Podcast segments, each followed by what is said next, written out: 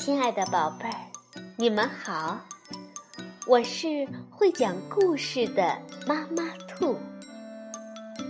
故事是可以玩的，欢迎宝贝儿们到小粽子和妈妈兔一起边看边听，玩故事。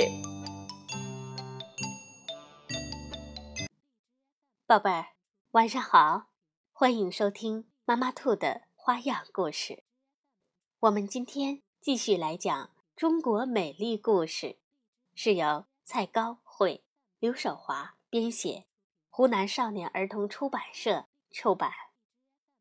木鸟。从前有一个地方，六个小伙子结拜做了兄弟，他们一个是猎人的儿子。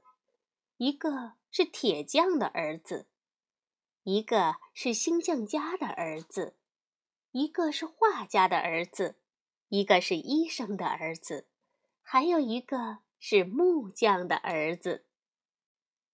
这六个结拜兄弟都随他们的父亲学了本行的手艺。六兄弟在家乡玩腻了，他们商量一道出去闯世界，增加阅历。一天，他们来到一处岔路口，兄弟们商议说：“咱们不如分开来走，大家各走一条路，三年后在这里碰头，把咱们自己的见识讲出来。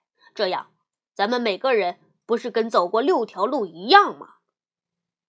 商量妥当之后，他们各自在路边上摘了一棵生命树，然后便上路了。猎人的儿子是一个英俊的小伙儿，他顺着山谷往深处走，越走越远，来到了一片繁盛茂密的森林。森林边上住着一户人家，这家的姑娘是一位既漂亮又聪明的好姑娘。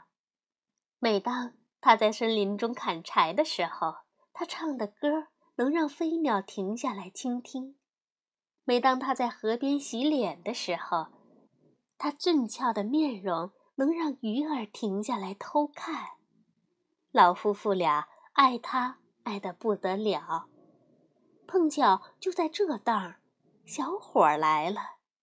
他们两个人，你羡慕我，我佩服你，逐渐产生了感情。于是老夫妇俩让他们成了家。有一天。姑娘，应该说是新媳妇了，到河边梳洗，一个不小心，她手上那只镶着松耳石的戒指掉进了河里。那只戒指被山里流出的溪水冲啊冲，慢慢的冲到了山谷外。它进入大河，淌到了城里，进入了国王的御河里。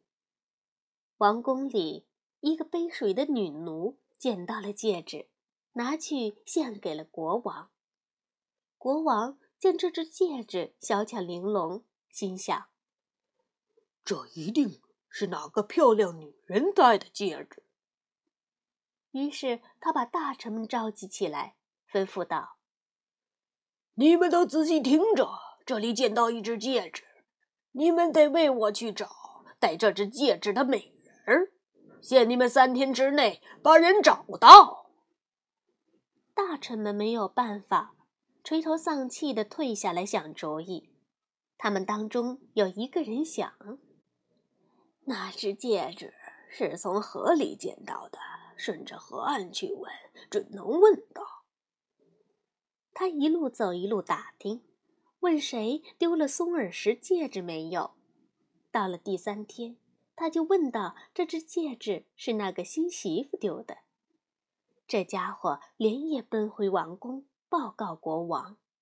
国王马上派出人马，一直走到山里的森林边不由分说的把小伙和新媳妇捆进了王宫。老夫妇俩嚎呀哭呀。国王把女人抢到手，仔细一看，她果真。是压倒宫中所有妃子的美人，他一心想让这女人做妃子，可是这女人说什么也不肯。国王恼羞成怒，把小伙从监牢里提出来，绑在大石头底下，扔进河里去了。被抢来的女人还一直蒙在鼓里，可怜巴巴的，一天天等着自己的丈夫。三年过去了，六兄弟会面的日子到了，他们一个个从远方赶到了原来分别的地方。可是，只有猎人的儿子没有回来，他摘下的生命树也枯死了。大家知道，他一定是出了什么事情。星象家的儿子掐指细算了一番，最后算出来，原来他被国王暗害，被绑在石头上，沉到了河底。弟兄们连忙把他打捞上来。医生的儿子拿出起死回生的灵药，撬开他的嘴，灌了下去。不一会儿，猎人的儿子肚里咕噜咕噜的响，嘴里大口大口的吐出黑水来。然后他慢慢睁开了眼，见到弟兄们，他哭着把自己不幸的遭遇说了一遍。说到伤心的地方，弟兄们也陪他淌下眼泪。后来，大家一致表示要设法帮他救出妻子。他们想，那国王的王宫戒备森严，非得用特别的方法才行。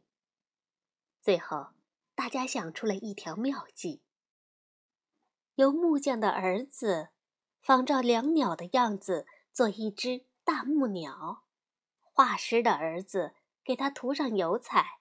把它打扮得像真鸟一样。铁匠的儿子在两鸟的肚子里安装一个能在天空飞翔的机关，让猎人的儿子坐在两鸟的肚子里边，飞到王宫去救回自己的妻子。大家一致赞成这个计谋。不久，木鸟就做成了，它做的像真良鸟一样。猎人的儿子坐在鸟肚子里，一直往王宫飞去。这当儿，国王全家都在屋顶晒太阳、吃点心，唯有那抢来的女人被关在黑房里炒青稞。他从窗口看见一只飞鸟过来，就从窗口撒一把青稞去喂它，并唱着歌来倾诉自己的苦难。